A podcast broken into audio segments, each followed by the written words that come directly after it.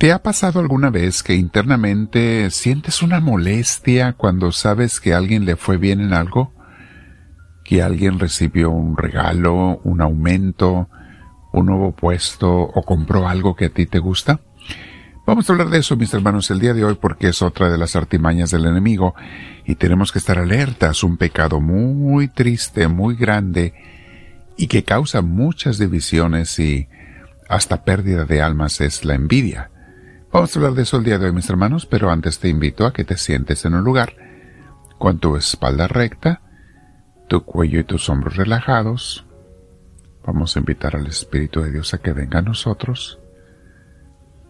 Respiramos profundamente y le pedimos, Espíritu Santo, ven a mí, te lo pido. Lléname de tu presencia. Hazme sentir tu gracia y tu amor. Ilumíname para que todo lo que yo piense, diga, haga, sea para tu mayor gloria, de acuerdo a tu santa voluntad. Y no solo durante esta mini clase y la oración que haré enseguida, sino todo el día, Señor, que esté en tu presencia, Señor Dios nuestro. Bendito sea, Señor. Te damos gloria a todos diciéndote, gloria al Padre, gloria al Hijo y gloria al Espíritu Santo, como era en un principio, sea ahora y siempre, por los siglos de los siglos. Amén. Respira profundo, mi hermana, mi hermano. Llénate del Señor y vamos a meditar ahora. El tema del día de hoy se llama Enojados porque Dios bendice a otras personas. Sí, mis hermanos, es increíble, pero tal vez algunos hemos caído en el pecado de la envidia. Nos molesta que Dios les dé regalos, le dé regalos o dones que nosotros no tenemos a otras personas. O peor aún, hay veces que podemos sentir envidia aun cuando nosotros mismos ya tenemos esos regalos u otras cosas mejores. Y sentimos esa envidia. Eso no es de Dios, mis hermanos. Es un pecado muy triste, muy grave. Es uno de los pecados capitales.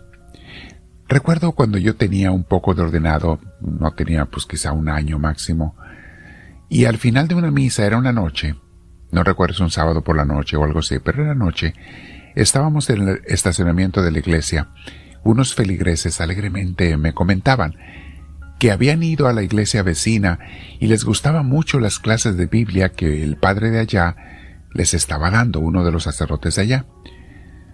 No les no recuerdo exactamente cuáles fueron mis sentimientos, pero sí recuerdo que me molesté. Me dio envidia, me dio molestia. No les dije nada a los feligreses, gracias a Dios. Pero dentro de mí me sentí malestar. ¿Por qué iban con él? ¿O por qué estaban a gusto con sus clases pero no con las mías? Bueno, en ese entonces no daba clases, este, yo todavía. De hecho, no tenía ningún derecho a estar molesto, ni había empezado a dar yo las clases de formación. Estaba recién ordenado. Pero me molestó que, que el otro padre las diera y que la gente fuera y estuvieran felices de ir con él y que eran buenas sus clases, cuando debiera haber sido al revés, me debió haber dado gozo y alegría que les estuvieran dando un alimento espiritual a mis feligreses. Me tomó no mucho tiempo, no sé si un día o dos días, en la oración Dios me corrigió. Me dijo, ¿por qué te molestas? ¿Por qué te sientes mal? Deberías estar contento de que a esa gente está siendo bendecida por aquel sacerdote. Mis hermanos, si de verdad amamos, no debemos, nos deberíamos alegrar, no debemos molestarnos por, por, esas cosas, sino que más bien nos deberíamos alegrar cuando Dios bendice a otros. Y si tú de verdad necesitas algo, se lo puedes pedir a Dios. ¿Por qué no se lo pides? Y si es algo bueno para ti, Dios con gusto te lo dará, pero claro, tienes que ser un hijo o una hija de Él, porque ya les he explicado que no todo mundo son hijos de Dios, sino los que aceptan encaminarse con Él, entregarse, ser ovejas de su rebaño y hacer la lucha por ser obedientes.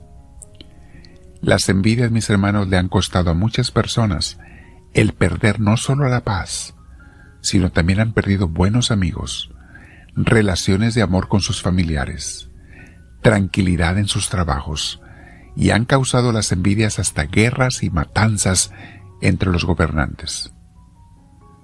Santiago 4 habla muy bonito sobre esto, del versículo 1 al 4. Medítenlo, vamos a leerlo. Dice Santiago, ¿de dónde vienen las guerras y las peleas entre ustedes? Pues de los malos deseos que siempre están luchando en su interior. Así es, mis hermanos. Todas las divisiones, las guerras, las dificultades, los conflictos, vienen de los malos deseos de las personas. Y luego sigue diciendo, ustedes quieren algo y no lo obtienen. Matan, sienten envidia de alguna cosa, y como no la pueden conseguir, luchan y se hacen la guerra. No, consiguen lo que quieren porque no se lo piden a Dios. Ahí está. Pues ¿por qué no se lo pides a Dios si lo quieres? Si es algo bueno y si es algo malo, qué bueno que no lo tengas y qué bueno que Dios no te lo dé porque no te lo va a dar. Sigue diciendo Santiago. Y cuando piden, muchas veces no lo reciben porque lo piden mal pues lo quieren para usarlo en sus placeres. Ahí está, mis hermanos. Tampoco pidas cosas malas a Dios o cosas que te van a hacer separarte de Él. Luego sigue Santiago diciendo, Oh gente infiel, ¿no saben ustedes que ser amigos del mundo es ser enemigos de Dios? Cualquiera que decide ser amigo del mundo se vuelve enemigo de Dios. Palabra de Dios. Este último versículo, que es el 4, mis hermanos, a mí siempre me ha impactado mucho. A mí me enchina la piel. Dice, ¿qué no saben que ser amigos del mundo es ser enemigos de Dios? ¿A qué se refiere Santiago? ¿Que debemos rechazar al mundo? No, en general no, pero sí las cosas malas del mundo que nos ofrece todos los días. En las redes sociales, en el Internet, las malas influencias, las malas amistades, los vicios, etc. Todo aquello que nos aparte de Dios es lo que te ofrece el mundo, mis hermanos, y el demonio a través del mundo. Tenemos que rechazarlo, porque tú no puedes ser amigo de esos placeres malos y ser amigo de Dios al mismo tiempo. O eres amigo de uno o del otro, pero no puedes ser de los dos. Y mis hermanos, hasta en las mejores familias, a veces caen en el pecado de la envidia. Hasta entre los apóstoles se dio. Y he visto, como les he dicho, tanta envidia entre sacerdotes, yo la tuve un tiempo, He visto envidia entre sacerdotes y clérigos, mis hermanos, que se supone que debemos gozarnos de las maravillas de Dios, no solo en nosotros, sino en otras personas también. Oh no, he visto tanto odio en los líderes religiosos, y se dan todas las religiones. ¿Por qué mataron a Jesús los fariseos y sacerdotes? Por envidia. Porque Jesús hacía milagros que ellos no podían hacer. Porque Jesús les abría los ojos a, la gente como ellos no podían hacerlo. Y en vez de haberse acercado a Cristo y aprendido de Él, prefirieron matarlo. Juan 21:20 nos da un capítulo, unos versículos eh, donde también Pedro sintió envidia. Dice que Pedro vio que detrás, cuando iban caminando, venía el discípulo a quien Jesús quería mucho, se refiere a Juan. El mismo que en la cena había estado a su lado y le había preguntado, Señor, ¿quién es el que te va a traicionar? Entonces cuando Pedro lo vio a Juan, le preguntó a Jesús, Señor, ¿y a este qué le va a pasar? ¿y este qué, Señor? ¿Este qué se trae? ¿O este por qué tan cerquita de ti? ¿O este qué? Esa era la idea de Pedro. Y Jesús le contestó fuerte. Jesús le dijo, si yo quiero que Él permanezca hasta que yo vuelva, ¿a ti qué te importa? Tú sígueme.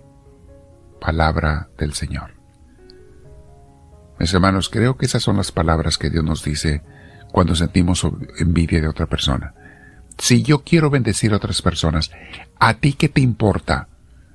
Tenemos una parábola de los trabajadores de la vid, los que llegaron temprano, los que llegaron tarde, y cómo los que llegaron temprano estaban envidiosos de los que llegaron tarde, porque les dio el mismo denario, el mismo salario a unos que a otros. Si yo quiero darles a todos mis, mis tesoros, ¿a ti qué te importa? A ti te doy lo que tú necesitas y ya. Lo que te prometí ya. Mis hermanos, vamos a meditar en esto porque una persona que no tiene envidia tiene mucha paz en ese aspecto. Pero una persona envidiosa, mis hermanos, pierde la alegría y la paz. Comparte esta enseñanza con tus contactos, suscríbete si no lo has hecho en la cruz que aparece enseguida en nuestro YouTube o hazle seguimiento si estás en podcast. Dile al Señor, háblame Señor, que tu siervo te escucha.